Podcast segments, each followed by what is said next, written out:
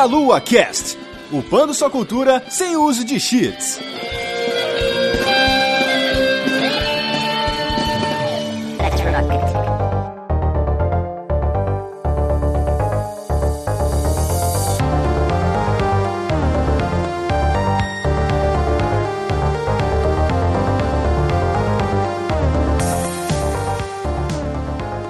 Saudações, queridos ouvintes! Estamos começando mais um Meia Lua Cast. Eu sou o André Bach, estou aqui hoje com o Renato Seveniani. Saudações. Eu queria saber dos nossos convidados aqui se dá para fazer um modo very easy, cara, porque eu não tô, não tô vencendo, velho. Tá ruim o negócio. modo noob. Estamos aqui com dois convidados especiais, retornando aqui ao Meia Lua Cast, Thiago Adamo. Ué, então, o modo very easy chamava modo Thiago Adamo, só que aí o Daniel tirou, acho, no depois do modo Thiago Adamo. Estamos aqui também com o Daniel, vou, vou falar o nome que aparece para mim sempre, Daniel SND. Tem que falar porque ele não tá nem morando aqui. Salve, estamos aí fazendo joguinhos. Dossiê Daniel as mentiras. Isso é uma verdade, ele faz jogo, ou não, né? Vamos ver, de repente o Thiago vai revelar pra gente aqui que é só uma fachada. Eu subcontrato um time de indianos. É. Eles fazem jogos pra mim, é. eu boto o nome. Muito bom, estamos aqui para falar sobre fazer joguinhos, mas antes disso eu queria que o Daniel e o Thiago falassem rapidamente o que, que vocês fazem, né? Além de fazer joguinhos, mas qual, qual é o papel de vocês na confecção de joguinhos aí? Eu faço tudo que você escuta no jogo: música, efeitos sonoros, captação de diálogo, barulhos, flip blops música orquestral. Inclusive você tá com, com curso, não tá, Thiago? Tem a Game Audio Academy, uma plataforma online de ensino de áudio para games. Tem curso, mas não é um curso. Semanalmente posto material de game áudio em português, então não é só um curso. É uma plataforma de ensino, democratização, escrevi livro, fiz o caramba lá. É um ensino contínuo. É porque, assim, cara, se fosse só um curso, eu ia botar pra vender o curso e ficar lá esperando aparecer a galera pra comprar. a gente tá aqui aqui fazendo um, um, trabalho um pouco mais em termos de difundir, igual vocês fazem um podcast para falar de games, de cultura, de besteira, né? Uhum. Eu falo de game áudio. Basicamente é isso, assim. E eu faço música para games, né? Todo tipo de música, desde forró até rasteirinha, sertanejo universitário. A gente tá fazendo um jogo de mago que vai ter sertanejo universitário agora. Olha aí. Tô curioso, cara. Tô zoando. Ia ser louco. Essa magia do sertanejo aqui. É. e você você, Daniel? Cara, eu faço tudo que você não escuta no jogo. Boa. É, eu faço a programação, faço a música, faço animação, rigging, modelagem, texturas, iluminação, level design, game design. Basta aí. Tudo que você não ouve, eu tô fazendo. E aí vocês não vivem só, né? Além de vocês fazem isso e pronto. Não tem o que fazer mais, né? tá louco. É muita coisa, cara. Um só faz tudo que você ouve, o outro só faz tudo que você não ouve, né? Parabéns. Beleza, eu ia apresentar aqui dizer, né, que para fazer um game você precisa de uma grande equipe e aí você tem aí sua grande equipe aí, né? Se você sentir alguma coisa que não foi nem áudio, nem você viu, não foi a gente. Saquei. Muito bem, então antes da gente comentar aqui, falar um pouquinho mais sobre esse desenvolvimento de, de games e falar sobre os jogos, né, que vocês desenvolveram, tem uns recadinhos aí do Meia Lua.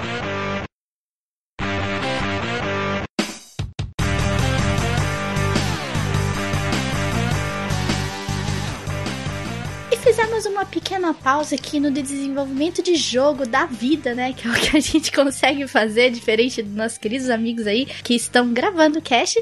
Aqui é a Vanessa, eu estou aqui com o meu amigo Rodolfo Cunha. Saudações, ouvintes. E aí, gente, espero que vocês estejam bem. Fizemos essa pequena pausa para dar alguns recadinhos para vocês, sendo deles o primeiro que está se aproximando a maior feira de games da América Latina, Brasil Game Show, está chegando finalmente aqui para nós, né, Rodolfo? Faltam menos de 15 dias agora pro evento. Tá na hora de começar a ficar ansioso, né, pô? Agora vocês podem ficar ansiosos, porque falta quase 10 dias aí pra gente se ver, dar aquele abraço delícia. Se você ainda não comprou seu ingresso, entre no site da Brasil Game Show, adquira seu ingresso, porque está acabando, gente. Estão nos últimos números, se não me engano, já tá menos de 10% dos ingressos do sábado. Então, se você quiser ir nesse dia, você precisa correr, bem como o ingresso do dia 12, que é um feriado também. E tá acabando os ingressos, gente. Então, vocês precisam correr. Se você não comprou seu ingresso, compre e vem com a gente na maior feira de games da América Latina. E também, Rodolfo, estamos com um uma surpresa, uma ação promocional pra galera aí que quer ir na BGS, não é? Isso mesmo, temos um concurso cultural. Isso, gente. Para participar, basta você colocar sua hashtag é, delícia na BGS e publicar nas suas redes sociais alguma imagem, texto ou vídeo respondendo a seguinte pergunta: Como você declararia sua delícia para o Meia Lua na BGS? É muito simples de participar, é só seguir as instruções que estão lá na fanpage do Meia Lua. E também você pode entrar no site do Meia Lua, meialua.sexy ou meialua e ver lá as regras que estão no site, seguir certinho que vocês podem participar do concurso cultural e é válido até o dia 1 de outubro. Então, gente, corram para vocês poderem participar desse concurso cultural, gente. E também não se esqueçam que se você quiser vir de qualquer lugar do Brasil e do mundo para São Paulo no período do evento, você pode usar o desconto da Brasil Game Show em parceria com a Latam, que está dando 25% de desconto em passagens aéreas e também, se você precisa de algum lugar para ficar em São Paulo, entre na relação de hotéis e hostels também disponibilizados no site da Brasil Game Show. E corre, porque você pode ficar sem lugar para ficar também. Ter que dormir embaixo da ponte, hein? Por favor, arrume um lugar para ficar em São Paulo e venha dar um abraço delícia na gente. E também, se você quiser nos ajudar de uma forma mais próxima, você pode nos ajudar através do que, Rodolfo? Como que eles podem fazer? Através do nosso padrinho. Isso, a partir de um real por mês no cartão de crédito nacional, internacional e no boleto bancário. Lembrando que é, esse um real pode ter algumas taxas, então pode não sair um real, pode ser um pouquinho mais por conta das taxas de banco, etc. Principalmente pra galera que vai pagar no boleto boleto. Então, vocês podem nos ajudar muito com esse dinheiro que vocês podem estar tá doando pra gente e sustentar o cash mais delícia da podosfera brasileira, Meia Lua, gente. Sejam padrinhos, nos ajudem muito. E também temos um outro evento se aproximando, Rodolfo. Não tá tão perto quanto a Brasil Game Show, mas ele está chegando. A Comic Con Experience, que acontece em São Paulo também, na São Paulo Expo, do dia 7 ao dia 10 de dezembro. E estaremos lá também, né, Rodolfo? Isso mesmo. Estaremos lá para o Encontro Nacional de Podcasts. Então, se você curte essa mídia maravilhosa, se você está aqui toda quinta-feira, ansioso para ouvir o nosso podcast aqui, com os temas que a gente tem, você vai gostar muito de estar nesse evento, porque teremos o pessoal do SciCast, teremos o pessoal do Deviante, o pessoal do Beco da Bike. Então, você pode ir lá nesse evento maravilhoso que é a Comic Con Experience e também aproveitar para ir no Encontro Nacional de Podcasts e curtir muito, gente. Vai ser muito legal, gente. Então anotem na sua agenda, de 7 a 10 de dezembro na São Paulo Expo, em São Paulo. E por último, Rodolfo, mas não menos importante, se você tem algum produto que queira divulgar nesse espaço do podcast aqui nosso, mais delícia, se quiser divulgar o seu shampoo, seu creme, seu desodorante, o seu carro, sua marca, você pode entrar em contato diretamente com a Juliana no e-mail jujubavi@gmail.com. E vamos voltar ao nosso podcast pra a gente escutar um pouco mais sobre o desenvolvimento de jogos que a gente não, não sabe, né, Rodolfo?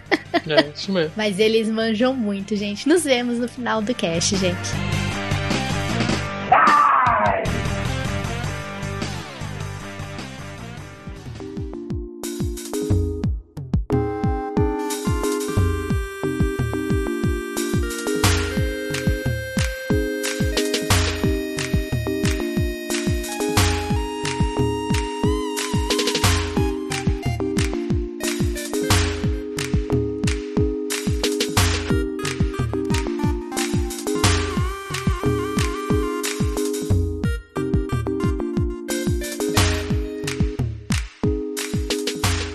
Estamos aqui para falar sobre desenvolvimento de jogos e eu queria aproveitar já de começo, como de praxe, perguntar. Acho que o, Thiago chegou a responder alguma coisa desse tipo aqui com a gente, só focado em áudio, né? Mas é, aproveitar que o Daniel tá aqui. De onde surgiu essa vontade que vocês têm de desenvolver games e quando que vocês encontraram, né? Falar assim, não, isso aqui dá para fazer, né? Dá para participar do desenvolvimento de game como trabalho, né? E não pensar assim, ah, é um negócio inalcançável, inatingível. A maioria de nós sempre viu, pô, o cara desenvolve uma coisa que parece estar muito distante da nossa realidade. E aí, de repente, vocês estão aí fazendo, já faz parte da rotina de vocês. Como é que virou essa rotina? Eu estava fazendo publicidade e propaganda em Salvador, na Universidade de Salvador. Tinha lá meus sei lá, 20 anos, tava quase terminando a faculdade. E eu tava procurando o que eu ia fazer depois, que eu não queria trabalhar em agência, não, não era minha cara, eu já tava arrependido de ter feito publicidade. e eu encontrei, eu sempre quis aprender a fazer modelagem 3D, mas sempre que eu tentava, eu falhava, porque na época não tinha, não tinha tutorial no YouTube como tem hoje em dia, não tinha esses meios mais fáceis de aprender, não tinha uma escola no Brasil, não tinha MLE, não tinha nada. E eu tava procurando uma forma de aprender isso. Num fórum do ZBrush, eu encontrei um cara postando os trabalhos dele e ele mencionou que ele estava estudando na Vancouver Film School. Aí eu pesquisei essa Vancouver Film School, fui lá, encontrei, resolvi estudar lá. Terminando o curso de publicidade e propaganda, apliquei para Vancouver Film School, fui aceito e vim morar aqui no Canadá fazer animação 3D e efeitos visuais, que ainda não era para jogos, era para TV, cinema, etc. Uhum. Quando eu terminei esse curso, procurando trabalho em animação, foi um ano que tava bem difícil de achar emprego em animação aqui. Então eu acabei não, não encontrando nada. Nesse tempo, vagabundando aí, procurando emprego, comecei a jogar pra caramba um jogo chamado Dungeon Defenders, Uhum. lá no, no Steam. Botei umas duas mil horas nesse jogo. E esse jogo tinha um sistema de, de você fazer mods pra ele. Você podia criar suas próprias fases, adicionar modelos, fazer umas paradas lá. E eu comecei a brincar com esse sisteminha de fazer mod e fazer minhas, minhas próprias coisas por ali. Acabou chamando a atenção da galera que fazia o jogo. E um dia eu recebi uma ligação do nada, lá da Flórida, que era o presidente da empresa lá, da Train Entertainment, querendo me contratar pra fazer o trailer pro Dungeon Defenders 2. E foi meu primeiro trabalho com jogos de fato, apesar de estar animando e não fazendo um jogo em si. Mas participando de um jogo de qualquer forma, né? Sim. Então isso daí que eu diria que foi meio que o que me mostrou que, tipo, não, você pode trabalhar com jogos, que nem, nem tava no meu radar antes isso, porque pra mim, sei lá, crescendo, jogando jogos, eu nunca parei pra pensar que tinha uma pessoa de verdade, uma pessoa assim como a gente, criando aquela porra ali. Só existia, tá ligado? Sei lá, se vem, vem das fazendas de unicórnios cor-de-rosa, eles cagam jogos, não sei, velho. Mas aí eu vi que realmente não, eu posso trabalhar com isso, eu tenho as habilidades já pra trabalhar com isso. E eu comecei a aprender a programar e tentar fazer minhas próprias coisas. E foi por aí que começou essa minha jornada no mundo dos jogos. Legal, muito bom. Tiago, relembre pra nós aqui, você que esteve aqui no nosso podcast número 50 e alguma coisa, 58. Bom, o negócio é o seguinte: é uma história de superação, tem vários reviravoltas, brincadeira. Eu sempre gostei de música, sempre gostei de games, mas assim, basicamente, em linhas gerais, eu trabalhava com TI, mas eu sempre gostei de música de games, sempre de forma amadora fiz música. E aí eu comecei a fazer muita música de joguinhos, e aí comecei a pegar uns freelas, e aí depois esses freelas viraram jobs em jogos chatos, e aí num belo dia eu conheci o Daniel, ele tava no meio da rua jogado no chão. Eu salvei ele morte, tô brincando. Não, a gente se encontrou no Twitter, assim, do nada, porque ele tinha jo- jogado um jogo que eu fiz a trilha, numa jam, e aí a gente começou a trabalhar junto. E aí, velho, foi uma amizade à primeira vista, assim. Depois de uma semana que a gente trocou ideia, a gente tava fazendo uma jam junto, aí depois foram quase 30 jogos, né, Daniel? Isso. Caramba, eu falo que é uma máquina de fazer jogo e os caras falam que não. Então, mas no começo a gente fazia muitos jogos, toda dia a gente participava. Aham. Agora que a gente faz as paradas mais profissionais, Agora que a gente é estrelinha, a gente, agora que a gente é estrela, a gente não se Agora- mistura com essa gentalha, não. é, agora não se mistura com as pessoas. Não, ele tá fazendo uma jam nesse exato momento, assim. Pois é, eu vi até uns, algumas é, imagens, cara. É, tá bem interessante. O legal da Jam é que você meio que solta, né? A imaginação, solta a criatividade e acho que sai muita coisa legal mesmo. Já que a gente tá falando de participar de jams, como que é fazer isso, né? Participar das jams, porque o, o Thiago fala bastante em se as pessoas querem desenvolver jogos, que elas comecem participando das jams, né? Pra eles aprenderem e terem contato com outras pessoas, como é participar desses eventos, né? Vocês acham que a, a Jam, ela de alguma forma contribui porque você tem lá, tem um prazo pra terminar, então você tem que, em vez de ficar pensando num mega projeto megalomaníaco, você tem lá que fazer uma coisa, tem que sair um jogo no fim das contas? Com certeza, cara. A maioria dos nossos projetos acabou sendo um adian no começo antes de se tornar um projeto. A maioria. O Out the Box. Cara, Não, é não somente o Otherbox, o Rocket Fist, o Space Cats, É. esse daqui agora. Eu diria que todos, na verdade. Space Cats não, Daniel. O Space Cats, cara, era aquela jam que eu fiz de 10 horas do, dos asteroides. Ah, pode crer que a gente fez Cara, o tá tudo asteroide. side jam, cara, tudo side jam. Como é que é o ambiente, assim, na Jam? É um brainstorm maluco? Como é que funciona isso? Antigamente era. Hoje a gente, hoje a gente troca duas ideias e começa a fluir Não, as não, coisas. não. Hoje a gente tem várias ideias ruins, a gente, a gente fica revoltado, a gente diz que não vai participar da Jam. Ah, aí é, eu pode- converso com minha namorada, ela me dá uma ideia ótima, eu faço. É, foi mais ou menos assim. Hoje é assim. Não, no ADBox foi assim, e agora nesse É jogo novo, que eu não sei o nome, que ainda não existe o nome. No futuro é sobre maguinho que atira em outro maguinho, sei lá. Acho que vai ser assim, né, Escuta Daniel? sertanejo. É, não, é um maguinho sertanejo universitário. maguinho Lucas Luco. é, Agora que tem uma fumacinha quando ele corre. é, é a, é a terra, né, do, sertão, do, do- da, da fazenda. Mas enfim, é, basicamente é isso. A gente faz as coisas meio que no feeling. Ah, O Daniel tinha ótimas ideias, mas acho que a única ideia que, que vingou mesmo foi a do Rocket Fist. Mas aí ele conheceu a Cristina e a Cristina dá as boas ideias pra gente fazer os jogos que fazem sucesso. Olha aí, tem que dar os créditos merecidos então, pra Cristina. Mas vocês estão falando nos dois fazerem jams. Só que a- as jams contam com equipes maiores normalmente, não é? Não são só duas pessoas tentando fazer o Não jogo. necessariamente, cara, não necessariamente. Principalmente a do Kiliano, o Kiliano da 365 Indies, que é a Jam que a gente tá fazendo, ele abraça a galera que não sabe fazer jogo pra tentar entrar na Jam e fazer o jogo. Então ele ensina um pouquinho de Construct 2 pra galera poder ter o conhecimento básico de fazer um jogo. E o pessoal faz jogo com arte simples mesmo, cubos e o que for, aquela pixel art que você pinta seis quadradinhos na tela e diz que é um personagem. E sai muita coisa bacana, velho. Não é tipo, ah, que jogo, mas você não precisa de uma equipe grande, você não precisa de nada, cara. Você assiste uns tutoriais e já tá fazendo um jogo. Uhum. Pô, interessante pra caramba, né?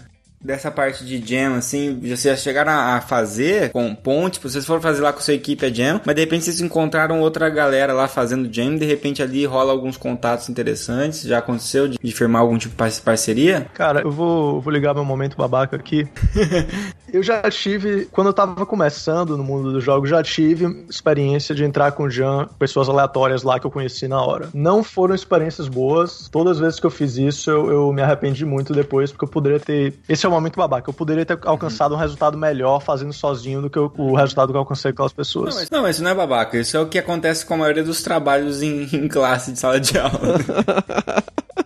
É, então isso aí também vale para as jams. Eu diria que se você vai participar de uma jam com alguém e você tá esperando um resultado bom, olhe o portfólio daquela pessoa primeiro e tome uma decisão em cima desse portfólio. Igual você faria com um emprego, por um exemplo, se você tá contratando alguém. Não vá fazer com alguém que não- nunca fez um jogo, que você vai ter uma experiência ruim. Uhum. Se você nunca fez um jogo, aí tudo bem, você faz com alguém que nunca fez um jogo, né? E você fica lá quebrando a cabeça junto e crescendo junto, né? Mas é difícil você estar tão dispareado num, num, num momento em que você precisa que todo mundo trabalhe em pouco tempo, né? Isso. Vocês fizeram lá o Rocket Fist, foi bem aceito, né? Foi um jogo bem legal, bem, bem desenvolvido. Como o Renato falou, muitas vezes tem que ter um, um modo Renato Seveniani pra gente conseguir jogar. E depois vocês lançaram agora pro Switch. Como é que foi pra, é, pra vocês a experiência de lançar num console da Nintendo, que costuma ser relativamente fechado, né? A, outros desenvolvedores. E como é que tá sendo a aceitação, assim, o, o impacto disso pra vocês? A realização do sonho, né? É isso aí. Foi muito bacana. Tipo, pô, eu lembro. um- uma das memórias que eu tenho assim mais fortes da, da minha infância foi quando meu pai me deu um Nintendo 64. pra Eu, abrindo a caixa, instalando o videogame. Inclusive ele,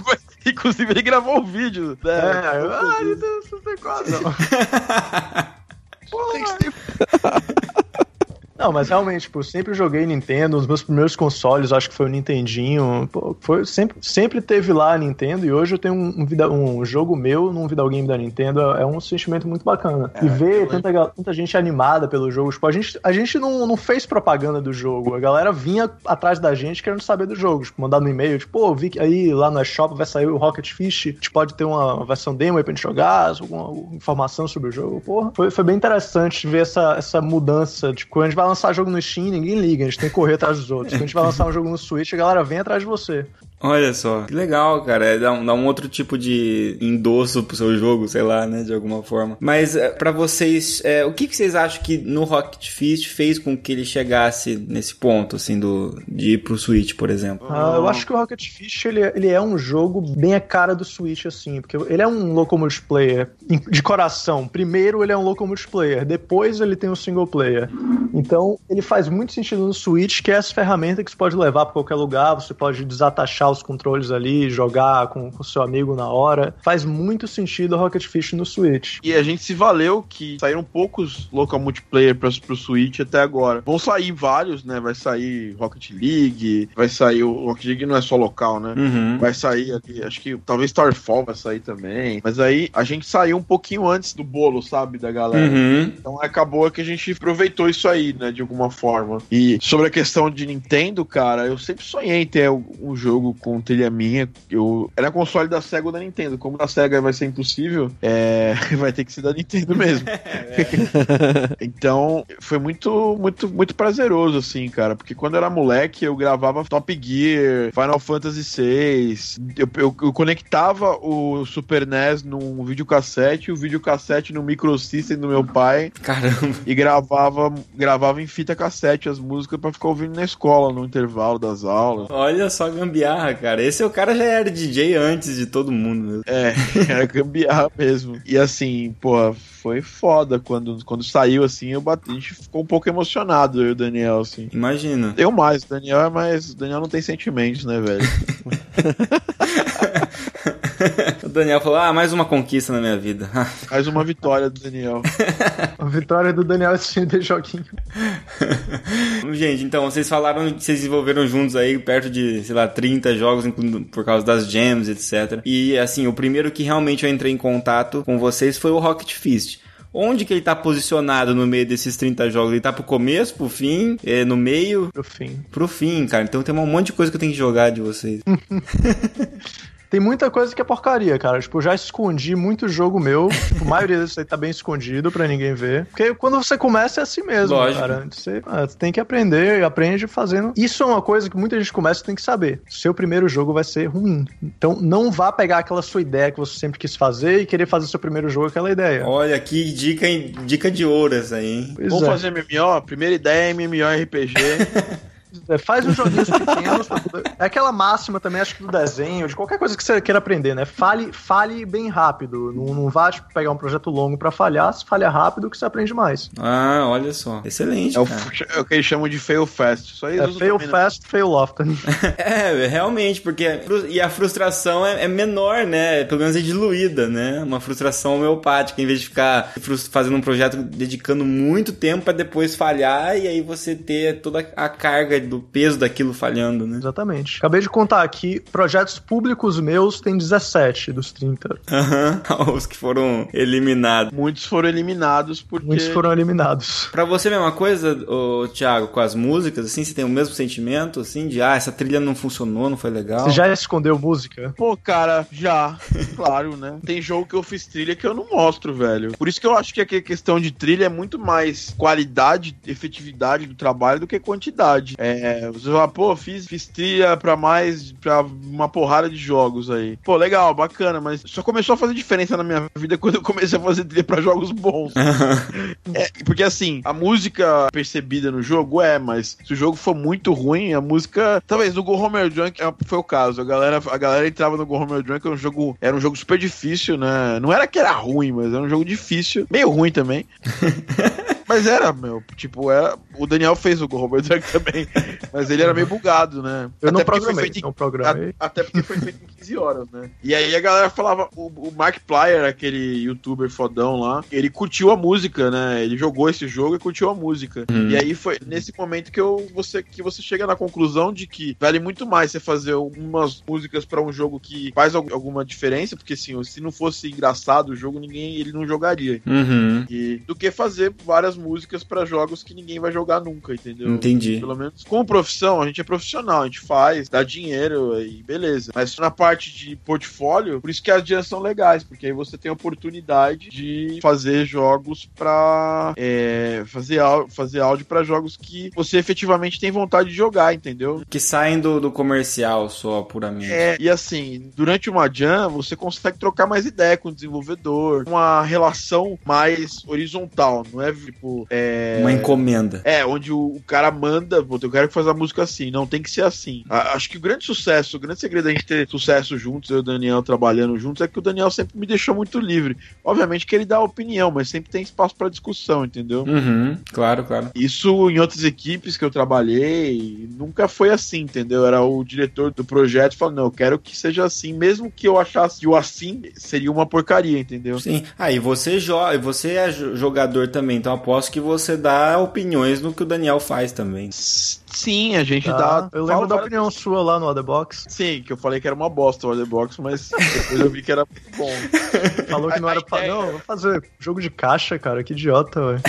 Cara, esse jogo, eu lembro que vocês, pelo menos na minha timeline da minha cabeça, veio bem colado com o Rocket Fist, assim, não sei, tava logo em seguida. Foi de maio pra. De maio pra setembro. Isso, isso. Eu joguei o Waterbox e aí, tipo, a ideia também eu não conseguia nem conceber o que que tava acontecendo, qual que é a ideia do jogo. Aí a hora que você começa a jogar, é muito divertido e a música contribuiu muito, cara. Aquela música do menu é uma das músicas mais legais, que de vez em quando é, é o tipo de música que eu entro pra, pra ouvir às vezes, assim, porque é, é muito divertido. Tem uma, tem- parece ter um monte de referência ali, né? Não sei, é a impressão minha, mas tem referência a várias outras músicas, pelo que eu entendi ali. Ou letras, ou que tem a ver com caixas também. Gostei muito. E o jogo em si, poxa, né, só o fato de você ficar camuflado ali no meio daquela monte de outra caixa, né? E sacaneando a galera, é fantástico, cara. Desde o sisteminha de, de você ficar parado muito tempo e aparecer um símbolo lá pra te revelar, te entregar. Nossa, eu joguei. Me diverti muito com esse multiplayer. Pra quem tá ouvindo aí, fale aí. Compra na Steam, ó, baratinho. Cara, é baratinho e vale o investimento, vale cada centavo que você investir nesse jogo, porque ele é muito divertido. É, cola na grade lá, joga o nosso jogo lá, que é muito bom. E quem tem Nintendo Switch, que estiver ouvindo, compra o Rocket Fist também, é o baratinho, 10 dólares. É o preço de, sei lá, velho. O que, que você faz com 10 dólares aqui no Brasil? Você compra uma passagem de ônibus, tô brincando. Não, e- Mas é quase que passagem de... Cara, e é, e é uma grande verdade, assim, não é porque vocês estão aqui, mas, por exemplo, os jogos da Nintendo lá, né, lançou um jogo da Nintendo, é um jogo caro, né, não dá pra você comprar um monte toda hora, você compra um ali e você fica jogando. Então, enquanto você ainda não, né, tá juntando seu dinheiro pra comprar o próximo grande lançamento da Nintendo lá, pô, 10 dólares, você tem um jogo multiplayer que tem um fator replay gigantesco aí pra você jogar com a galera, né, então é fantástico isso. Exatamente, pessoal, é isso mesmo. Acho que é, é- E a gente tá com vontade agora. A gente foi, foi muito bem, é, a gente ficou feliz. Obviamente que assim, ó, meu Deus, venderam. ah, dá pra comparar com os números do Splatoon? Claro que não, né? Tipo, é bem menor, não, não chega a ser 1% do que foi o Splatoon, mas pra gente, um, 0 ponto alguma coisa do Splatoon é bom pra caramba. Ah, mas claro, né? A gente tá falando de um jogo que tem toda a- divulgação, né, da Nintendo, tem uma, uma história em cima, né? E vocês estão ali vindo do desenvolvimento independente, né, cara? Muito legal mesmo. Bom, eu queria continuar falando sobre os jogos de vocês, os outros. Mas o Thiago tinha que sair agora. Então, eu preciso sair, pessoal. Eu só vim participar mesmo porque, eu- brincadeiras à parte, eu gosto muito do Renato. Ele é um amigo meu muito de muitos anos, o Bach também, mas o Renato é meu brother aí. E, e puta fã do Rocket Fist é desde antes de ser modinha, entendeu? um dia eu fui tocar lá no- numa virada cultural, num lugar que cheirava xixi. E aí foi ele e a esposa dele jogar lá o Rocket Fist no meio do cheiro do xixi, velho. Então, isso é amigo. Foi, foi muito louco. Da hora, foi louco. Mas mesmo. agora eu jogo aqui no meu Switch lindão, sem cheiro de xixi. Pode ser cheiro de cocô, né? Você pode jogar no banheiro, né? É, pode ser, pode ser, né? É uma possibilidade. Pessoal, valeu.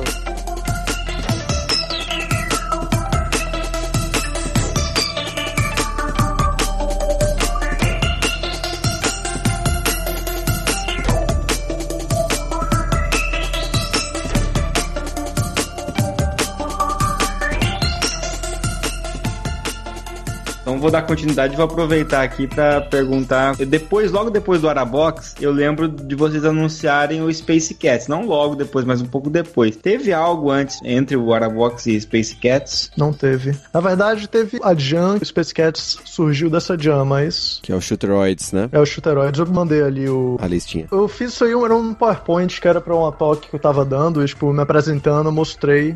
Nem sei como é que fala em português, meio que botar o pau na mesa. Tipo, ó. É a carteirada. A carteirada, eu acho que é o termo mais politicamente isso, correto. essa é assim. a palavra. Ah, A gente falou do, do Rocket Fist, que é um jogo que, pô, tá fazendo sucesso, foi pro Switch e tudo mais, é um party game, multiplayer, e você pode ter em single player também, e você tem depois o War of the Box, que é basicamente um, um deathmatch, tem jogo de, em times, né, que você é uma caixa que enfrenta outras caixas e se camufla nas caixas, é muito bom. Eu preciso dizer que é genial o fato da faquinha ser um estilete de cortar a caixa. Acho genial. genial pra mim. E qual é a pira do Space Cats with Lasers? Space Cats with Lasers, você controla um gato no espaço, voando em cima de um queijo, e ele está matando ratos espaciais muito loucos. E tem um chefão que é um pug ciborgue gigante. É quase Star Fox isso. É. Star Fox depois que eles usaram psicodélicos, né? o, o que eu acho mais curioso é que eu não experimentei. Obviamente, ninguém esperava um jogo onde você tem um gato pilotando um queijo matando ratos, mas é, é o fato dele ser completamente louco e neon, né? Aham. É uma combinação Sim. extrema. É assim. uma cara anos 80, né, cara?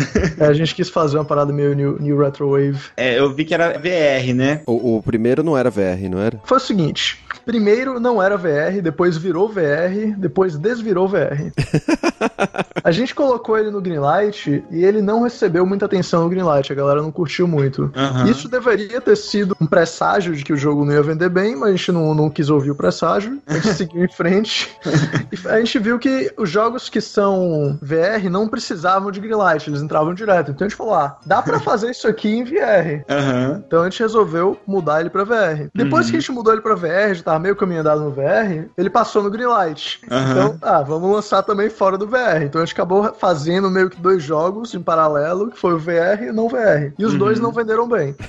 a gente aprendeu uma lição valiosa. Mas você falou que você desenvolveu dois jogos, mas você- usando o mesmo código como base, ou realmente tinha que fazer completamente zero? A gente usou muita coisa. Foi o Guilherme, um amigo meu, Guilherme Cunha, que trabalhou nesse jogo como programador. Eu tava só fazendo a arte, um pouquinho do game design. Deu pra reutilizar muito código, mas muito código também é bem diferente, principalmente na parte do player. O que a gente conseguiu reutilizar mais foi na parte dos inimigos, que apesar deles moverem em três dimensões no VR, a gente achatou eles pra duas dimensões no desktop. E desenvolver em VR é o primeiro jogo que você fez, certo? Depende do seu ponto de vista. né?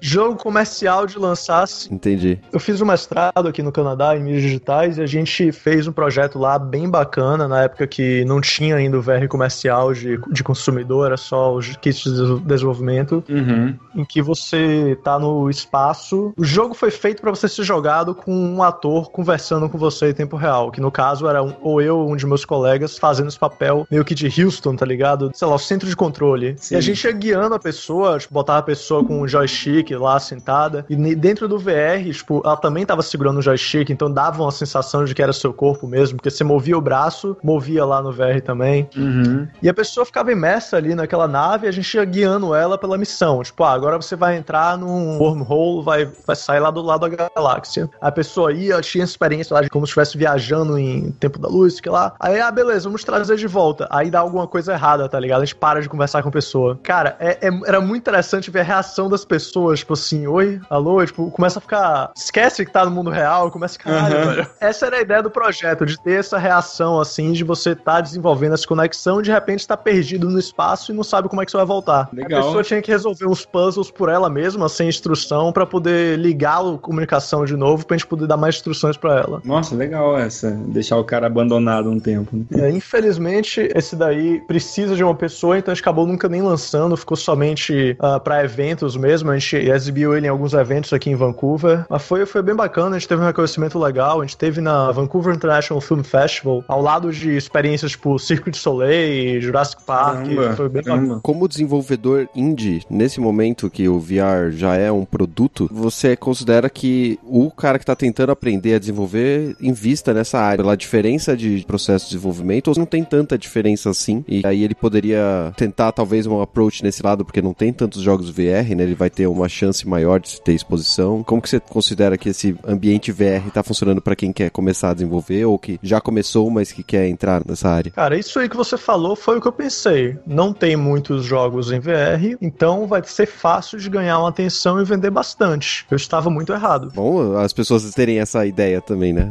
A noção da- do que tá acontecendo. Um VR ainda de desktop, ele é bastante, pra nós aqui pelo menos, é caro, né, Pra você ter acesso. Sim. Mas um VR de celular, por exemplo, você acha que VR de celular mais, pode mais ser chance? melhor. Tem mais chance. É que eu, cara, eu detesto fazer coisa pra celular, cara. Odeio. Eu Não quero. eu trabalhei numa, numa empresa de VR aqui, optimizando projetos pra celular. Eu era um artista técnico nessa empresa. E era uma empresa de realidade virtual. Eu não quero fazer isso. É muito chato. Não, não porre. Cara, o celular esquenta, o poder de processamento dele cai, velho. Pra VR, você precisa de um FPS alto. Você precisa manter seu FPS em 60 FPS. Muito difícil você manter seu FPS em 60 FPS, cara. Principalmente em celulares mais antigos. O S7 você tá jogando lá, quando esquenta, eles falam, esquentou muito, melhor você parar. Porque se você continuar, vai ficar travando essa merda. Que ótima experiência, né? Você tá lá no meio do jogo, você tem que parar o jogo. Aí. É, ele fala mesmo, cara. Aí você tá, tem que tacar um cooler, sabe, um ventilador na tua cara pra, pra ver se melhora. Enfim, bom, você falou do Space Cats, com lasers sempre, mas às vezes com VR, às vezes não, né? E depois eu vi um jogo que me chamou muita atenção, acho que foi o último que tá disponível, né? Que é o, o Bug Brawl, né? É tipo um jogo de luta, de combate entre insetos, é isso? Sim. Pokémon que você age como Pokémon, é isso? É bem pocket nesse caso, né? É Nanomons quase. Esse não tá na Steam, tá? Não, ainda não. Esse aí saiu de uma Game Jam, Uhum. como Uhum. de costume. Ele será um jogo completo, mas por enquanto ele é só o que deu pra fazer na Game Jam mesmo. Entendi. Ah, tá. Então, Só teve três dias de trabalho nele. Eu quero no futuro lançar ele como um jogo completo, com um mês de trabalho, uns um mês, dois meses, mas não, não rolou ainda. Uhum. Novamente, ideia da minha namorada. olha aí. Ele tá disponível, né? Qual, qual que é a proposta do jogo? Como é que funciona? Tem dois modos de jogo. Um é um single player e o outro é um multiplayer. No single player você também pode jogar multiplayer, mas é, mais certo dizer é um é co-op contra o environment, contra os outros inimigos, e o outro é jogador contra jogador. Uhum. Jogador contra jogador é deathmatch mesmo, tá? Você tentando matar uns aos outros. Quem acabar o tempo com mais, com mais kills ganha. Uhum. A versão co-op, você tá tentando defender a sua flor das outras joaninhas malvadas lá. Você tem que ver quanto de score você consegue sem perder todas as vidas. É meio que um Survivor Arena. Eu quero estender essa ideia adicionando bosses, tipo um besouro gigante, adicionando inimigos diferentes, adicionando cenários diferentes, umas flores diferentes, que eu acho que pode ser bem bacana. Com certeza, e é um jogo que chama muita atenção pelo gráfico, assim, eu achei. Foi um jogo de três dias, assim, super bem acabado, gostei É da iluminação, de tudo. Eu, eu gosto muito de fazer jogo cartoon. Meu, meu estilo é cartoon, aquela coisa fofinha, bonitinha, coloridinha. Mas tem muita gente que olha pra esse tipo de, de gráfico e fala, ah, tipo, o Daniel não consegue fazer uma parada mais realista e tal. Então, no Bug Brawl eu resolvi, tipo, tá, beleza, quer realista, faço por realista. Eu fiz uma parada mais. Eu ainda tenho. Tá meio estilizado, mas tá mais pro lado realista do que pro lado cartoon. Porque não é uma questão, às vezes, de dar mais trabalho ou não, né? É simplesmente uma questão de estilo, né? Eu não curto, cara. Eu prefiro minha parada cartoon. É, você falou das gems, né? Esse, esse jogo foi feito em três dias. E eu, voltando naquele assunto da gem, eu fiquei pensando, tá, você tem três dias pra desenvolver o jogo. Então, vocês dormem? Eu durmo sim.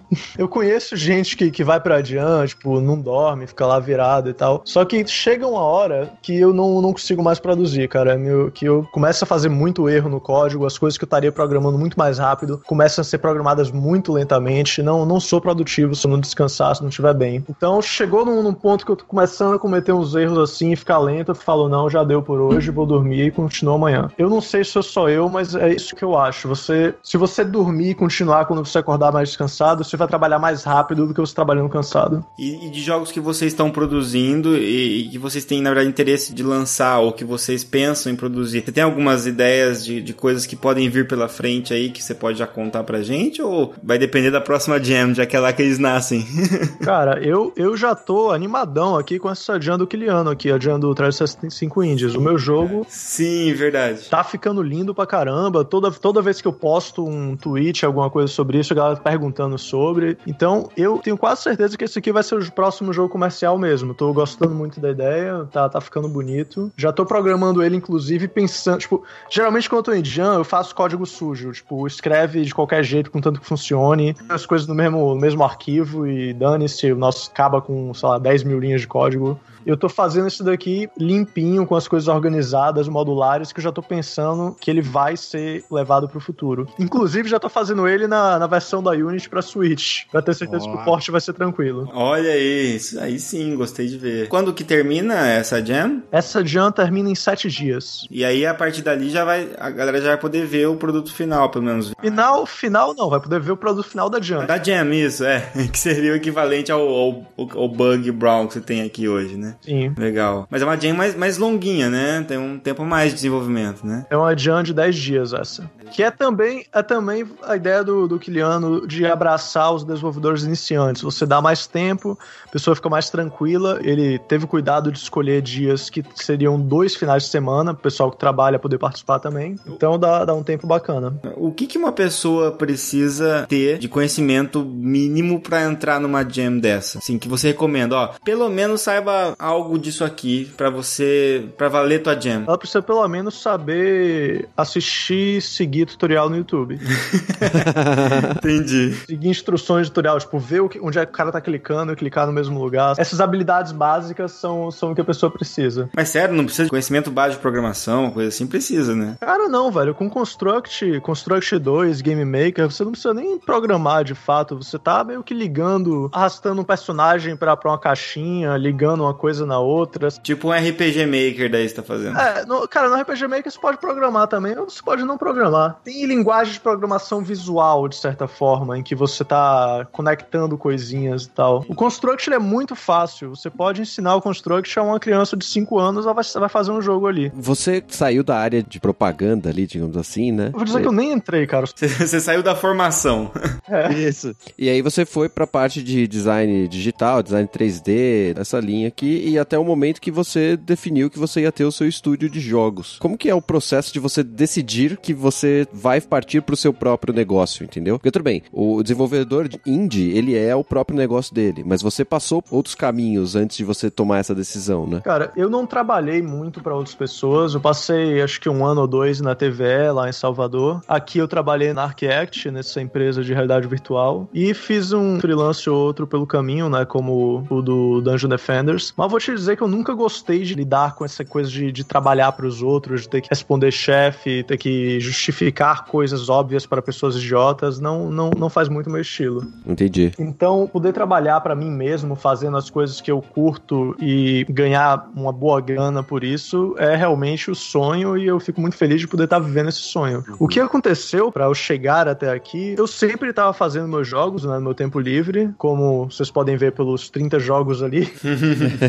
Sim. Enquanto eu tava lá na Arcact, eu tava fazendo Rocket Fish nas minhas horas vagas, eu chegava em casa de noite, trabalhava um pouquinho, uma, duas horas no Rocket Fish, tava, tava me, me desafiando a fazer alguma coisa todos os dias. Uhum. Queria lançar esse jogo e eu tava imigrando pro Canadá, tava no processo de imigração, tava com work permit, mas pra parte do processo que eu ia entrar, eu precisava parar de trabalhar, porque meu work permit tava vencendo. Então eu ia ficar de, de turista mesmo. Então eu parei de trabalhar, larguei o emprego e não tinha nada pra fazer porque eu não podia trabalhar no Canadá. Então me dediquei full time ao Rocket Fist. Entendi. Lancei o Rocket Fist, ele não vendeu bem, vendeu, sei lá, uns 3 mil a 4 mil dólares na época. Uhum. Meio que me baqueou isso um pouco, eu parei um pouquinho de fazer jogos por alguns meses, eu, foi, foi um desapontamento trabalhar um ano e meio no negócio, ele falhar assim, né? Falha, é uma falha, só que não, porque ele foi, ele foi muito bem recebido pela imprensa, ele foi muito bem recebido pelas reviews, mas não, não vendeu tanto quanto eu esperava. Talvez eu tenha colocado o preço muito alto,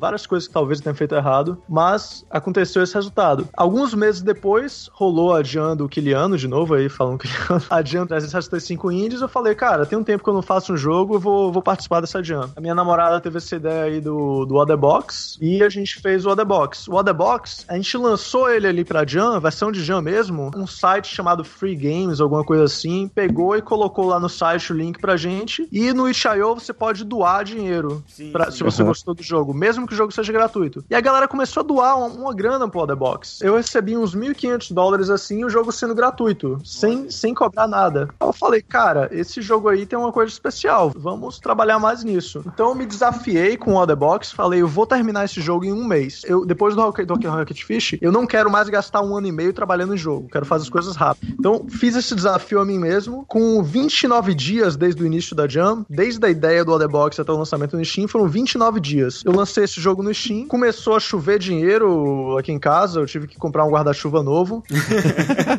Seu Markiplier fez um vídeo do jogo com o PewDiePie, Ah, eu vi esse vídeo. Tina montou Scan, com Jacksepticeye, todo, cara, a maioria dos youtubers grandes do mundo já jogou o The Box em algum ponto da, da carreira deles. Até o meia-lua, até o meia-lua Até, jogo. o me... Até meia lua. Principalmente o Meia Lua, não um dos maiores, não, tá brincando. Porra de PewDiePie, é assim. Então, com, com isso, essa grana que entrou do Other Box, ela, ela de fato mostrou que não, eu posso trabalhar por mim mesmo com jogos, sem precisar trabalhar pros outros, eu vou ganhar melhor do que se eu estiver trabalhando pros outros. Justo. Em 29 dias eu consegui ganhar isso, faço vários jogos, algum deles vai ter algum sucesso. Eu não, não sabia, né, que ainda que o Rocket Fish encontraria esse sucesso no Switch que encontrou, que também foi muito, muito bacana. A falha de, de um ano atrás acabou se, se consertando. E hoje em dia eu já vi que é isso que eu quero mesmo pra minha vida, trabalhar meus próprios projetos, com minha própria empresa. Tô muito satisfeito. Tenho do rec- reclamar não, a vida tá muito boa. legal, que bom, cara. Pô, bem legal saber disso. E eu acho que mais importante que a gente, né, saber disso, a gente tem acompanhado, então a gente percebe pelo menos. Mas às vezes nossos ouvintes aí, muitos eles, eles mandam às vezes mensagem quando tem podcast com um desenvolvedor, com alguém mais próximo, né, do que a gente comentar de um jogo, AAA, de algum, né, alguma empresa aí. E a gente comenta às vezes de uma coisa mais indie, ou até quando a gente fez entrevista com o Felipe Canho lá sobre quadrinhos independentes também. E aí quando a gente vê uma história assim que deu certo e de alguém que é brasileiro, né, e próximo, a gente acaba se inspirando. E muitos ouvintes eh, já falaram que estão querendo desenvolver ou que desenvolvem já alguma coisa ou que estão fazendo faculdade para isso. Então acho que isso serve de estímulo para essa galera que tá aí produzindo ou tentando produzir. E aí que vem a, minha parte que eu gostaria de pedir para você, tá fora todas as dicas que você já deu, se tem mais alguma coisa nessa caminhada que você aprendeu, às vezes batendo a cabeça em alguma coisa, que você pode facilitar o caminho aí de algum ouvinte nosso. Não faça faculdade de publicidade e propaganda. Poderia ter feito design, poderia ter feito tanta coisa, cara. Mas tudo bem. Ah, umas dicas. Então é isso, cara. Não, não espere pra começar, não. Preciso de um time. Cara, me dá agonia quando eu vejo esses desenvolvedores novatos querendo formar um time. Porque pra quê, cara? Você vai gastar, você vai desperdiçar seu tempo. O pessoal vem com as ideias megalomaníacas. Faz jogo simples, pequeno pra aprender, cara. Ninguém começa, não. Vou, vou aprender a tocar guitarra. Vou- já vou marcar aqui o horário do estúdio pra gravar meu primeiro CD. Tipo, não, não é assim, cara. Primeiro você tem que tocar as músicas velhas mesmo, já conhecidas e tal. Aprender a tocar, sei lá, caminhar com flores, não sei lá com. Tocar Come As You Are do, do, do Nirvana. É, cara, você tem que aprender o básico. Vai fazer Pong, vai fazer Space Invaders. Tanto, tanto jogo simples pra você fazer e aprender como é que funciona a mesma coisa. A pessoa já quer começar fazendo um GTA, MMO. Não, não é assim. Você também não precisa de um artista. Tipo, se você não for um artista, você não precisa de um artista. Você pode fazer seu jogo com arte programador mesmo. E você pode até oferecer pra um artista depois com o jogo pronto. Tipo, ó, você quer fazer um arte pra esse jogo? Tá aqui, tipo, já funciona, tudo bonitinho. Se você for um, um artista e não tem programador, pesquisa lá o Construct. Você não precisa de um programador, com sua arte mesmo, você pode fazer um joguinho. Eu era um artista, eu fiz animação 3D efeitos visuais. Eu aprendi a programar de gaiato por mim mesmo assistindo vídeo no YouTube. E entra em Game Jam, cara. Game Jam é muito bacana, ela te dá um objetivo, ela te dá um- uma deadline. E quando você posta o jogo lá, a galera joga, te dá um feedback, você aprende onde foi que errou, onde é que poderia melhorar. É, é um, um processo muito bacana, cara. Game Jams são, são o caminho. Bacana, cara. Bom, bom saber. Até desmistifica um pouco, eu acho, porque é essa questão de, também de estar muito distante. Aí já fala, pô, o cara é desenvolvedor, pá, pá. E aí você percebe que não, todo mundo começa fazendo, fazendo, né? E, É fazer é- umas porcaria. É, então acho que justamente se fala de pensar em olhar para um jogo bom, né? Um jogo bem acabado. O, o cara olha lá o Rocket Fist, olha o Arabox, olha esses jogos mais recentes que você desenvolveu que, que dão super certo. E o cara pensa, pô, mas eu não consigo fazer um negócio desse. E aí o cara não começa. É, eu também não conseguiria não se fosse o meu primeiro jogo. Exato, então eu acho que isso que é legal, saber que a pessoa pode, deve começar errando, né? Fazendo a coisinha simples para depois chegar nesse ponto. Começa de baixo e é, não, dá pra correr antes de caminhar, né? Uhum. Se engatinhar, andar, não sei. Perfeito, cara. Muito legal, muito legal mesmo. Isso aí lembra todo mundo que joga, tem um pouquinho dentro de si a vontade de fazer o seu próprio, né? Assim que quem ouve podcast muitas muitas vezes quer gravar o seu podcast, que foi o nosso caso. Eu acho que quem, quem joga também tem vontade de desenvolver ou, ou participar de alguma etapa de desenvolvimento. Legal. Cara, é muito mais fácil do que você imagina hoje em dia. Hoje em dia as ferramentas estão muito acessíveis, muitas ferramentas gratuitas aí, muitos tutoriais no YouTube. Só fazer, cara. Legal, legal. Então botem a mão na massa e tenham menos ambição grande demais, né? Tenham pequenas ambições e chegar um ponto que chega lá, né? Renato, tem mais alguma consideração aí? Você comentou que você participou de eventos, né? E apresentou do lado do o seu o coisa VR, né? A experiência do lado do Circo Soleil, do Jurassic Park, etc. Eu queria falar, você falasse um pouco como que é participar de eventos sendo desenvolvedor. Como que você apresenta o retorno do público direto? Como que funciona isso daí? Cara, é, é muito legal porque você vê pessoas interagindo com a sua criação, né? E o pessoal curtindo. Adoro assistir o pessoal jogando meus jogos. Te dá uma sensação muito boa, assim, de, de, de satisfação, de. Procurando a palavra em português, esqueci, esqueci inglês agora também.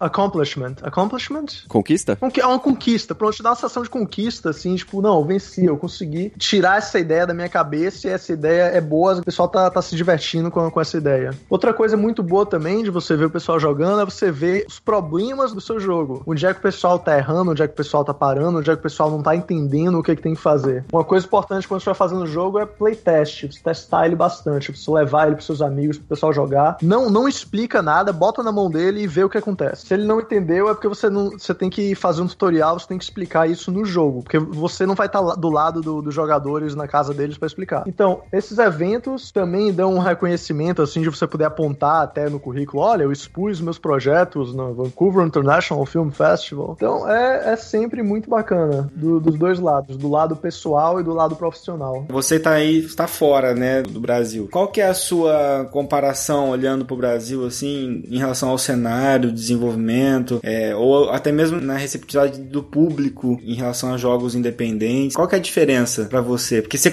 indo pra aí que você acabou entrando de cabeça nisso. O Thiago já trabalha daqui, mas trabalha com games também de alguma forma. Qual que é a sua análise? Essa é uma pergunta que o pessoal me faz bastante. Sempre me perguntam sobre o cenário de games no Brasil, mas eu não tô no cenário de games no Brasil, eu não sei muito sobre o cenário de games no Brasil. Então o seu aí, né? Pra gente poder, a gente que conhece aqui, comparar. Tem uns 6, 7 anos, mais ou menos. Quando eu saí do Brasil, eu não tava nem na área de jogos. Minha experiência, eu consegui no Brasil ir pra uma Big há uns 3 anos atrás, e eu consegui ir pra uma Global Game Jam em Curitiba. Foram minhas experiências com o cenário de desenvolvimento no Brasil. As diferenças. Quando eu fui pra Big, na, naquele, naquele ano pelo menos, as palestras eram muito voltadas pra mobile. Era quase tudo mobile, mobile, mobile. Que você ama. É, e a galera aqui nos eventos daqui, você quase não vê palestras de mobile, é mais Steam, consoles, etc. Hum, interessante. Talvez pela proximidade que o pessoal daí tem de grandes produtoras, né? Coisa que a gente não tem aqui. Pode ser, pode ser. Aqui a gente tem uma comunidade bem forte, a gente tem a Full India aqui em Vancouver que se reúne todo mês, mas isso não é mais uma diferença porque a maioria dos estados agora no Brasil tem suas próprias, suas próprias comunidades que também se reúnem mensalmente. Tem o Spin, tem o Bring, tem o Bind, tem o Pong, tem, tem um bocado de grupos em cada estado que se reúnem também. Eu não sei, cara, eu não tenho esse conhecimento todo de, do cenário brasileiro. O que eu posso te dizer nos meus jogos, pelo menos, ah, o Brasil representa 1,6% das minhas vendas. É mesmo? Nossa, cara. Eu, eu não tenho todo esse- público brasileiro, então muita gente aqui do Brasil, ah, o cara brasileiro não faz jogo em português, ah", mas cara, Convenhamos, seu jogo não precisa de muito, né? É verdade. Considerando os seus jogos têm muito foco em multiplayer, não, não seria o, o quesito pros seus jogos, né? De não estar em português. Rocket Fish eu traduzi pra 16 línguas e português é uma delas. Mas o Adebox, que foi um jogo de Jant, tipo, eu, eu programei a moda caralho. Eu não sei, na verdade, se posso xingar aqui, mas. Pode. Pode, pode ficar à vontade. Programei ele de qualquer jeito, então ele não tava pronto pra receber um sistema de localização. Eu teria que mudar muita coisa que eu não tava afim de mudar e até hoje eu não mudei e ele só tem em inglês mesmo. É, de modo geral funciona. Nunca foi o, o impedimento pra, pra ninguém jogar, né? Ah, mas tem muita gente que adora reclamar, cara, sempre. É. O Rocket Fish mesmo, cara, primeiro jogo brasileiro do Switch. Vários sites tinham comentário lá. Ah, o cara faz jogo pro Switch brasileiro não tem português. Eu, eu comentava embaixo, tem português, porra. e tem, Não se né? deu O nem cara- ao trabalho, né? O cara reclama até quando tem. Meu, é igual, é igual o Louis C.K. lá, aquele comediante fala, né? Ele fala, meu, o cara tá lá, tava no avião, falaram no avião, ó, agora nós temos Wi-Fi no avião. Daí ele falou, porra, você consegue abrir internet voando né, no avião, no seu notebook. E aí Daí o- caiu a Wi-Fi, o cara, puta merda, que companhia de merda, o Wi-Fi caiu, não tem internet. Mas até ontem não tinha internet na porra do avião, você tá reclamando, cara? Eu vi, não, não- não, é piada. Eu vi um comentário de, de um cara no jogo de Switch de Portugal, o cara reclamando que não tinha português do Brasil. É porque ele vai ter que falar estou a andar em vez de falar estou andando, né? E tem também, tem também a galera do a galera do ah, jogo brasileiro não presta. Ah, jogo brasileiro só faz esse, essas- esse jogo 2D pixel art. Ah, jogo brasileiro, cara, dá agonia dessa galera, velho. Vai num Big, né? É só isso que ele fala pra pessoa. Vai no Big. Tem jogo de tudo. É, e como se, né, o jogo pixel art não fosse legal, né, também. É, Porra. exato. Vai desvalorizar as coisas, velho, é foda. É, entendi. Então, acho que tá bastante em relação à postura também, né? Do próprio brasileiro em querer muito criticar sempre, né? Não importa o motivo. Não, você pode mostrar o jogo pra eles, tipo, não falar que é brasileiro. Tá, pô, que jogo massa, quando é que vai lançar? Tipo, ah, do Brasil. Tipo, ah, não, velho, não. Muda na hora, né? Que, que triste, cara. Isso é uma tristeza. Vamos tentar. Estavam produzindo os CDs do Street Fighter V na Zona Franca de Manaus. Aí alguém falou, "Ah, esse CD vai quebrar. Cara, assim não dá. Ô, gente, assim não dá, galera. Vocês querem em português o game, mas se o jogo ser em português, você fala que é brasileiro, você não quer jogar mais. Então, porra. Você quer, você quer ver como é que vai ser legal, cara? Depois que publicar esse podcast, o pessoal vai vir reclamar com você também. Vamos, vamos, vamos ver aqui. esse- Então somos abertos. Meu 1.6% vai cair pra 1.2. É, é isso, gente. Então ó, reclamem menos, né? Sejam, joguem mais, sejam mais felizes jogando. Vamos apoiar aqui o cenário, né? E, e quem é daqui, pô, isso aqui sirva de inspiração e não de motivo de crítica, porque no jogo não foi traduzido. né? Exatamente.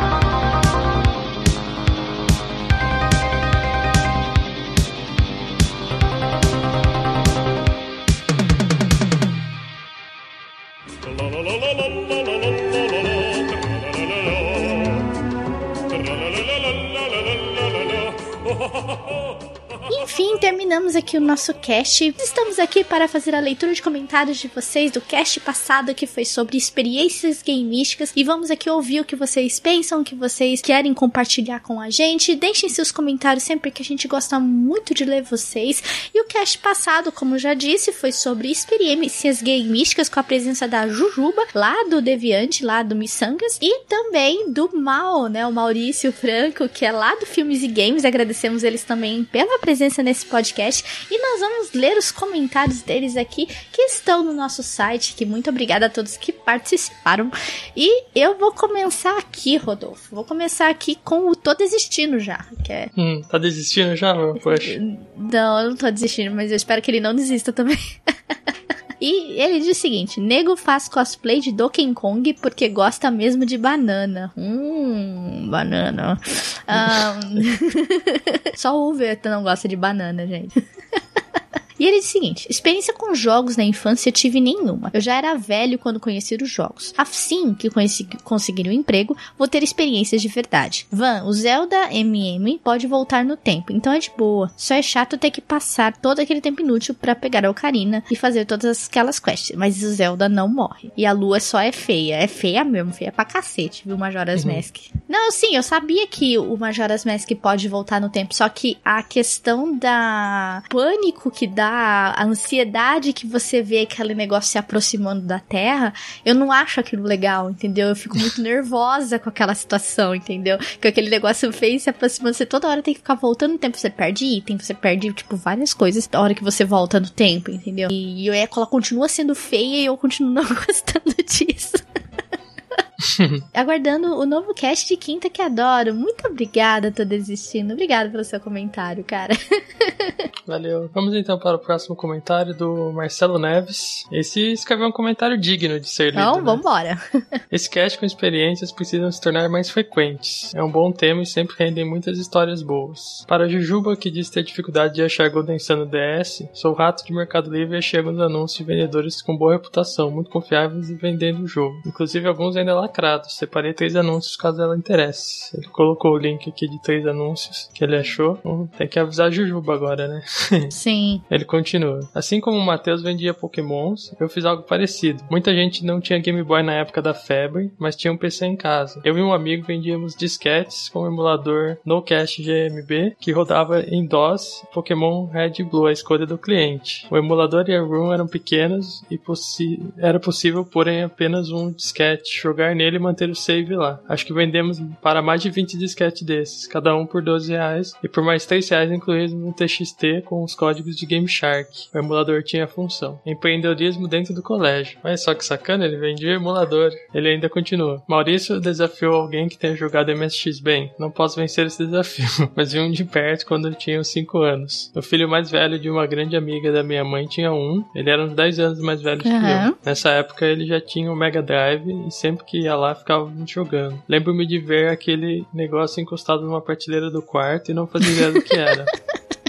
Ai, ai, ai. Alguns anos depois, eu já lá pelos meus 14 anos, no Sem Contemplo aleatoriamente começamos a conversar sobre jogos e tal. Quando ele mencionou que ainda tinha o MSX. Na mesma hora eu perguntei: Era aquele trambolho que vivia encostado no canto do teu quarto? E ele respondeu sim. E o trambolho ainda está numa prateleira, mas agora fica na sala. Em uma relação à última sete, pesquisei e descobri que a série teve muitos jogos. E duas coisas: um, NES, Super NES, Game Boy tiveram vários últimos, mas a maioria saiu apenas no Japão. Mas os 6 e o 7 para o Super NES saíram em inglês. Baixei a ROM do 7 e irei jogar. Aviso se conseguir terminar. 2. Alguém aí se lembra do Ultima Online, um dos primeiros MMORPGs bem antigo? Pois bem, é da mesma série desses Ultima de NES e Super NES. Todos os jogos foram desenvolvidos pela Origin System. E adivinhe quem comprou a empresa em 1992? A EA, Electronic Arts. Nossa, caraca, velho. Ah, e aí? que manteve como um estúdio para a série Ultima e alguns outros jogos até 2004. Foi quando encerraram o Ultima Online, eu jogava, e fecharam a Origin Systems, mantendo apenas a marca Origin para usar em sua loja online. Hum, então veio daí, então, É, então. o Orange. Não sabia disso. Legal. Nem eu. Pra mim é novo. Que legal, cara. Muito bom. Esse comentário tá ficando grande pra caralho. É só uma coisa, Vanzita. Relaxa que todo mundo tinha medo da lua do Majora's Mask, principalmente no terceiro dia, que ela estava bem perto da Terra e ficava gigante. Achei ela perturbadora até hoje. Abração. Obrigada. Cara, olha a história, gente. Quando o Marcelo começa a escrever, ele começa a escrever essas histórias doidas aí, cara. Mas tem que escrever mesmo, tem que fazer novelas. Né? E ele falou que o Matheus vendia Pokémon. É muito comum isso, viu?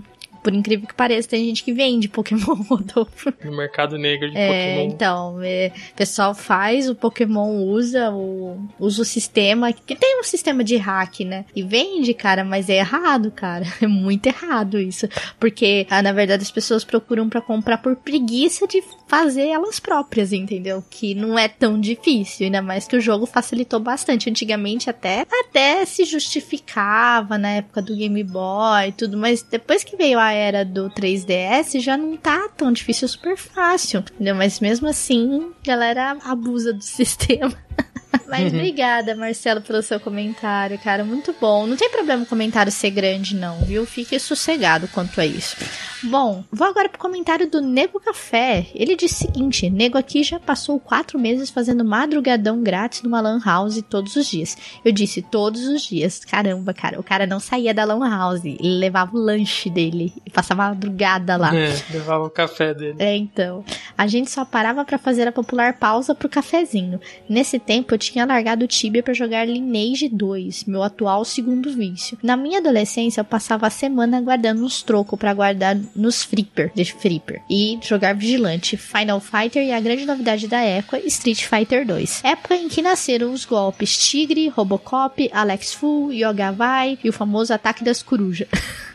Ataque das Cruz. Eu fazia coleção da revista Videogame, mesmo não tendo os jogos do Nintendinho 8 bits. Depois que ganhei meu SNES, minha alegria era alugar três cartuchos na sexta e devolver segunda. Ai, que delícia, cara. Ai, que delícia. Quem nunca alugou um joguinho no fim de semana?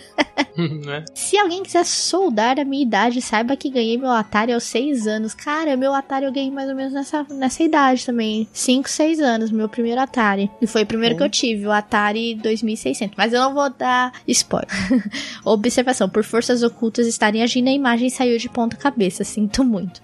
Observando, observação de novo. Tomando meu cafezinho, reparei agora. Nego notou que a imagem nem saiu. Forças ocultas agiram de novo. Eu posto elas agora.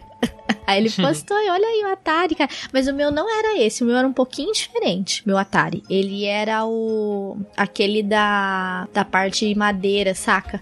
Tinha aquela parte de Sim, madeira, sim. tinha os, aqueles botões. É o que eles relançaram agora, né? Não era esse, era o outro. Que acho que foi o primeirão mesmo. Antes, antes de todo mundo. Ou ele deve ter sido o segundo ou terceiro, não lembro exatamente. Mas é. Cara, Atari era muito divertido. Bons, bons tempos. E eu tinha aquele jogo ali, ó, que ele tá mostrando, esse joguinho aqui, ó, da Atari. Eu tinha ele, cara. Os outros, Ah, esses outros eu não lembro, porque tá sem coisinha, mas esse aqui, os meus eram todos com essa label aqui, né? Mas é, eu tinha Pitfall, eu tinha Enduro e tinha esse aqui, que era bem divertido. Tinha um também de, de patinho de atravessar galinha, não, não era pato, era galinha. Era galinha passando por cima dos tocos de árvore, saca? Era bem divertido também. Mas obrigada, viu, Nego Café, pelo seu comentário. Comente mais vezes, cara. Comente mais vezes. E vamos então pro último comentário rapidinho aqui do Darley Santos. Uhum. Jujuba é muito amor, coraçãozinho. Imagina uma rotina de maratona dela e do seu digníssimo Jujubo em seu lar, detonando todos os games. Pois é, Jujuba, coitada, ela queria um videogame e iam dar a Barbie pra ela, cara. É muito triste. é pra quem, eu, quem ouviu o cast vai saber do que eu tô falando. Poxa, cara, era muito triste. Tipo, ela queria um videogame e não. E dava Barbie pra ela, dava boneca. E é triste. Eu entendo o Jujuba, cara. Porque eu também não gostava de boneca. Mas obrigada, viu, Darley Santos, pelo seu comentário. E obrigada a todos que deixaram seus comentários. Estamos encerrando aqui essa sessão. Não se esqueçam de deixar seus comentários sobre o cast de hoje aí. Queremos ler vocês, queremos compartilhar as nossas experiências com vocês aqui os nossos comentários também. Não se esqueçam de nos seguir nas redes sociais que estarão na descrição desse cast, nosso Facebook, nosso Twitter, nosso Instagram. Marquem lá, compartilhem com os amigos. Vocês também podem nos seguir nas nossas redes sociais particulares também, que estarão na descrição. Não se esqueçam de se inscrever no nosso canal de vídeos e no nosso canal de lives. Tá tendo- tem sempre lives toda semana, vídeos todos os dias no canal de vídeos. O Kai tá sempre postando coisa lá. Muito obrigada a todos pelos comentários e obrigada por serem nossos queridos ouvintes delícia que estão aqui toda quinta-feira com a gente, né, Rodolfo? Isso mesmo. Muito obrigada a todos, gente. Um grande beijo pra vocês e nos vemos no próximo cast, gente. Falou, galera. The fox is not to lie. The fox is here anytime. The foxes, little foxes. Oh yeah. What the box? Come build my box and build a wall. Like the box?